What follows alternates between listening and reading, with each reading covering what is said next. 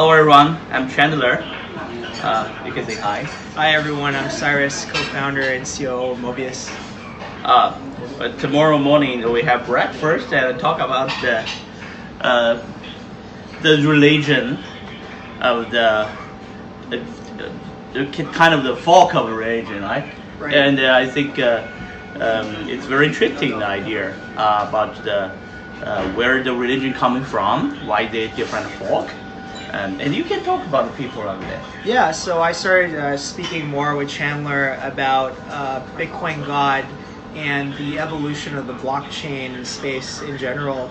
And if you think about it, uh, on its uh, most fundamental roots, it kind of mirrors and parallels the evolution of, uh, of religions. We started the, uh, the topic somewhat humorously, but it actually has some uh, you know core tenets. Like uh, you see, uh, we- started Chandler started asking me about uh, the core differences in religions, starting with uh, Judaism, Christianity, and Islam, and Yeah. they all have a certain uh, seed root in that they all share uh, the conception of God. And if you parallel, if you draw the parallels there to like the blockchain evolution. So number one is the uh, Jews. Yeah, yeah. So if you look at the historical lineage, Yeah. uh, yeah, the Jews have you know extreme reverence for, uh, you know, for, for basically God, uh, Abraham, Isaac, Moses, and then you look at Christianity. Uh, they also have the same reverence for Yeah. those central figures, Yeah. but they have uh, they add they add Jesus, right? and it's if you look at it, if you just you know we were talking about it uh, somewhat humorously and trying to draw some analogies of blockchain, it would be consist it could be considered like a fork, Yeah. right? You, you're Different adding- folk of blockchain. yeah, they're adding Jesus, and then if you look at uh, Islamic religions, uh, you know, in Islam they have reverence for all these past prophets, the Abrahamic uh, prophets, uh, Isaac, uh, Abraham, uh, Moses, and even Jesus. Yeah. Uh, they, Islam in Islam they also have reverence for Jesus, uh, but then they add they add their own new. Uh, you know, Prophet Muhammad, and so if we, you're drawing parallels to blockchain, it's sort of it's historical that you're having additional forks.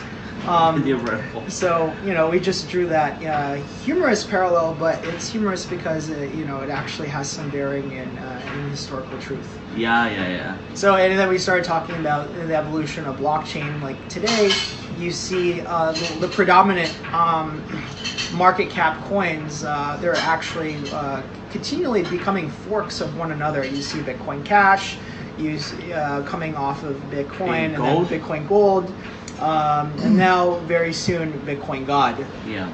and uh, you see the same debates in the in between the communities like for instance like ethereum and ethereum classic Yeah. and which ones are considered most immutable but if you draw it back to the very beginning they all have the same common root Yes, just like if, Satoshi Nakamoto yeah yeah it's sort of like the the myth uh, the You got to mythological god Nakamoto is God, right? Yeah, yeah. so uh, this is it. So uh, very excited for wh- what you intend to do with the Bitcoin God. I think that actually uh, very viral. Yeah, yeah, very, very, very. We, we, and we have an, a good idea. It also come from the, uh, the Mobi, Mobi founder. Uh, they talk about the proof of the blessing.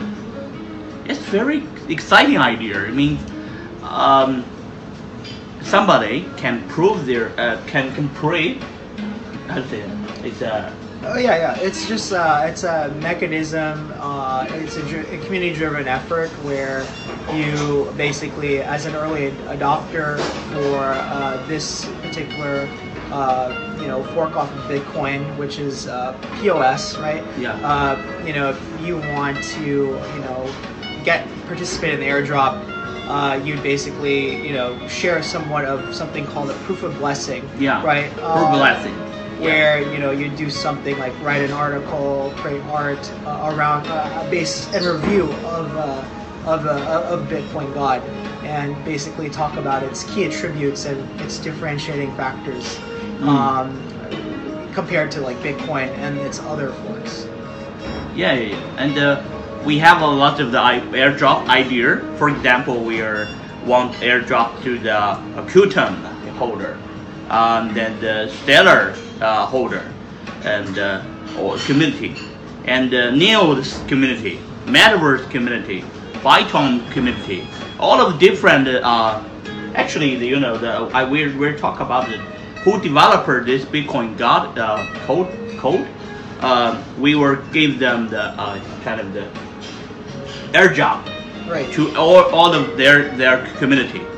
So I I hope uh, um, we we can air drop to the Zcash for example because Zcash they have a zero uh, can how to say that word Oh, uh, zero knowledge proofs. yeah, yeah, their knowledge proof. It's very uh, excite a very good uh, technology. We kind we kind of the uh, uh, copy from them the idea and uh, we want our airdrop to the Zcash and Stellar is uh, very uh, very very fast you know because of the deposits because one one second is uh, uh, is uh, one thousand transaction Yeah, yeah. right. So, so yeah, with the Stellar Consensus Protocol is pioneered uh, primarily by Jed McCaleb, our earliest advisor and uh, purchaser of Moby Tokens, Uh-huh. And David Mazieres, who's a Stanford professor. Mhm. Um, so it's it's incredibly uh, it, it- it's very high throughput. It's probably uh, one of the uh, leading protocols uh, today that will I think will only gain more traction because it is spearheading a core problem. It's uh, creating uh, internet-wide uh, consensus and. Uh, even IBM is already uh, using it as its uh, universal payment rail. Um, so yeah. Yeah. very important developments in the space. Yeah, very exciting. See? So our um, so we like to uh, airdrop to the developer to their community, their first step, and uh, by the way, we were uh, airdrop to the Pro Blessing. Pro Blessing is a, a very good, very good idea. Everyone can get a little bit. Uh, uh, Bitcoin God, uh, our coin, uh, this our coin. This coin will be the to their church, to their, you know, their the church have address. We give their church. They can bless into their church, you know, or they they give the church address. We can airdrop to their church and uh, not only church, a, a lot of um, temple, and a lot of the how to say that uh, Muslim the temple. Yeah, yeah. You, universally, uh, you know, set, you, you you plan yourself to universally spread it to all, All uh, of sects the- and denomination of uh, All of the religion, Yeah, actually, yeah. all of the religion. No, no matter how ki- how different kind of religion, we just like everyone who have love, who who have uh, love each other. We give them the air job. So it's a, uh, such a good idea. So we can uh, uh, let it happen. This is our Bitcoin God idea. Thank you. Very good. So